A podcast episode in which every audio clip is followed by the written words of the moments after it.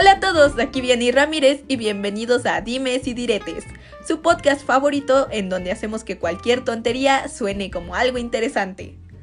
El día de hoy hablaremos sobre aquel lugar bello y hermoso en donde nuestras mentes son esclavizadas durante nueve horas enteras para después entrar a una sociedad que nos va a tratar todavía peor.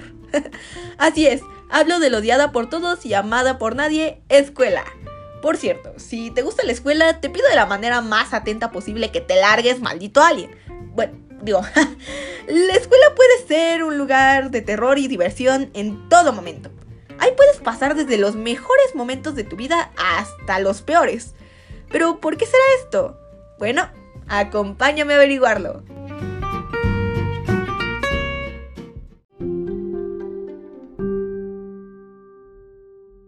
Me encantaría abrir este tema con los famosísimos estereotipos que hay en las escuelas. Es prácticamente ley que en las escuelas de México, o por lo menos en las de tercer mundo, siempre siguen un patrón como los tipos de alumnos. Ya sea desde aquel que nada más está ahí para calentar el asiento o el que se la pasa con la mano levantada, que ya tiene harto hasta el profesor. O qué tal de la parejita que siempre dura como dos semanas, rompen y a los dos días vuelven. Luego tenemos a los intermedios que por alguna razón se me olvida que también tienen una vida aparte de la mía y que no solo son personajes secundarios. Pero, ¿qué les parece si profundizamos un poco más acerca de estas personas? ¡Vamos allá! Ok, empecemos con aquel que solo calienta el asiento. Ah, no hay mucho que decir acerca de esta persona, pues como su nombre lo dice, solo está ahí para calentar el asiento. No tengo la menor idea de qué haga durante la jornada escolar, pero ahí siempre está.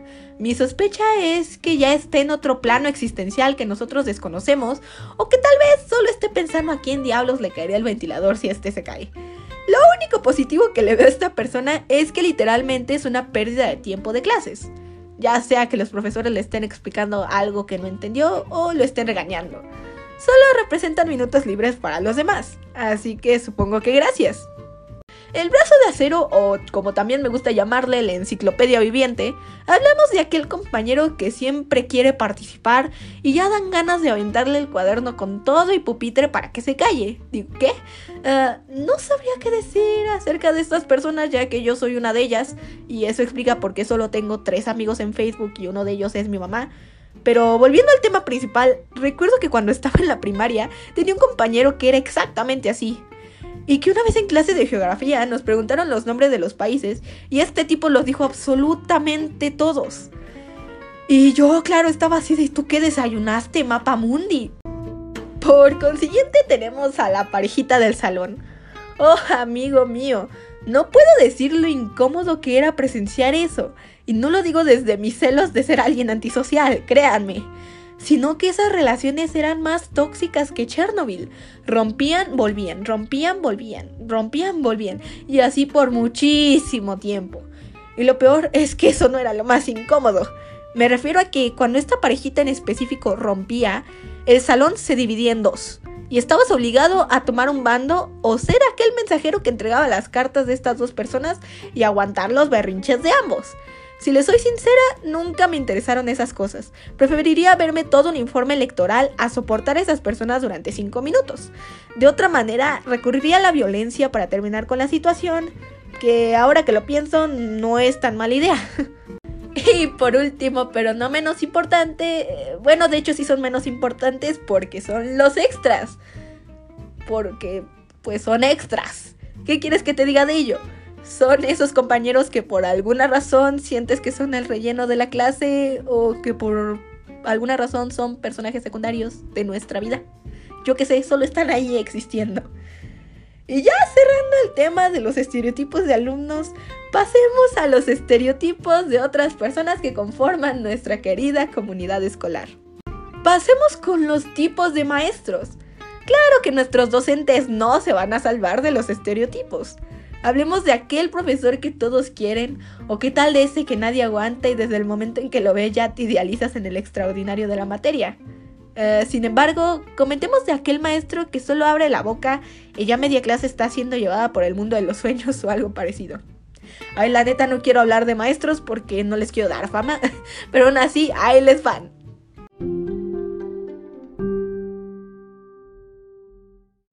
Oh, empecemos por el querido por todos.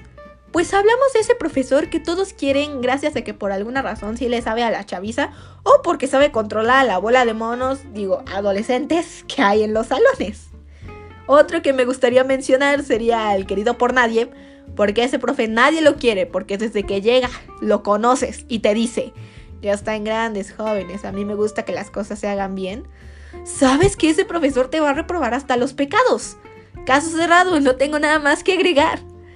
Y como el último que me gustaría mencionar sería el profe Cloroformo, que creo que la manera en que la nombré dice más que mil palabras, que literal entra al salón y todos mágicamente ya tienen toda la cara pegada al pupitre cuestionándose su existencia.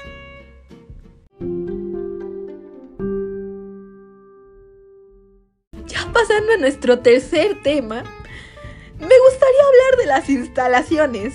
Esto creo que ya es burla más que queja pero alguien me puede decir a dónde rayos se va el papel de baño en las escuelas. Por alguna extraña razón, nunca hay. Hasta que parece que lo usan para sacrificios o algo así. ¿Acaso hay ritos satánicos en los baños? ¿O sectas de las que yo no esté enterada? Si sí hay, llámenme, ahí está mi número.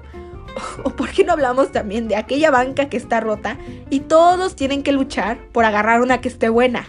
Y pobre de ti si te tocaba la rota, porque tenías que aguantarte todo el día así y así planear tu venganza contra los demás. Cambiemos de tema porque si no me voy a extender demasiado. Vamos a hablar... No, no vamos a hablar. Vamos a juzgar el horrible sistema educativo de mi tercermundista país. Digo, mi México lindo y querido. la falta de libertad creativa que se le da a los alumnos Simplemente yo como alumno pienso que estamos en un sistema tan estricto en donde se nos obliga a seguir órdenes de manera esquemática que lo menos que hacen es prepararnos para la sociedad. ¿Cómo se supone que lide con los problemas de la vida real si ya me acostumbraron a seguir órdenes toda mi vida? Pues la verdad, quién sabe, ya será problema mío futura. Pero también hay que comentar que solo se evalúa cierto tipo de, de inteligencia, la lógico-matemática y la lingüística. Y si no tienes ninguna de esas dos, ya fuiste. Y si tienes las dos, pues bienvenido al mundo de los rechazados sociales porque nadie nos te va a querer. Siguiendo con lo mismo, me gustaría dar mi opinión acerca de las tareas y los proyectos escolares. Los odio, los aborrezco.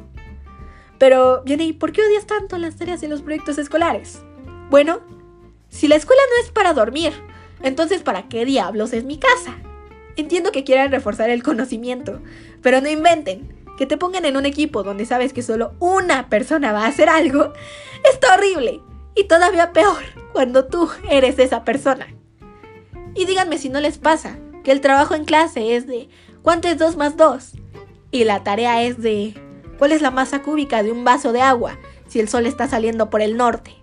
Y para rematar, cuando llegas y entregas la tarea toda traqueteada al profesor, este te dice, es que nunca me preguntan, o ¿por qué no me ponen atención? O sea, sí, no le pongo atención, pero no me anda exponiendo en toda la clase. Gracias.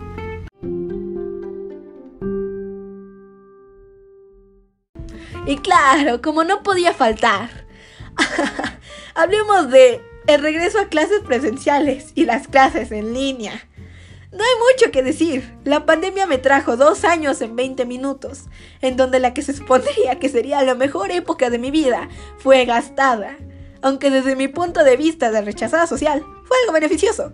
Solo tenías que prender tu micrófono, decir presente, y milagrosamente terminabas pasando el año.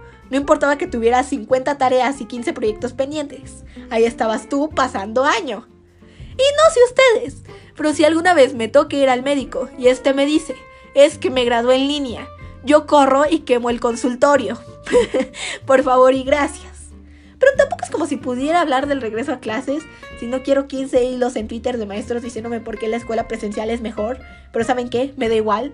Entiendo que hay muchos factores que pueden afectar los puntos de vista de las personas.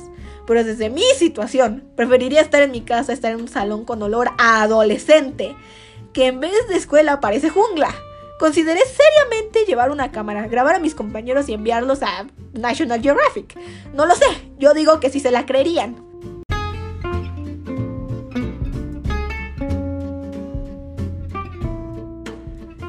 Bueno, posibles secuestradores de internet. Espero que hayan disfrutado escuchar hablar a alguien que no sabe nada de la vida por una extraña cantidad de tiempo.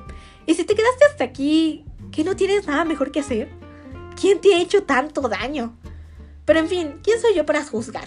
Les agradezco su tiempo y por favor sáquenme de Latinoamérica. Nos escuchamos en la próxima. Vianey, fuera.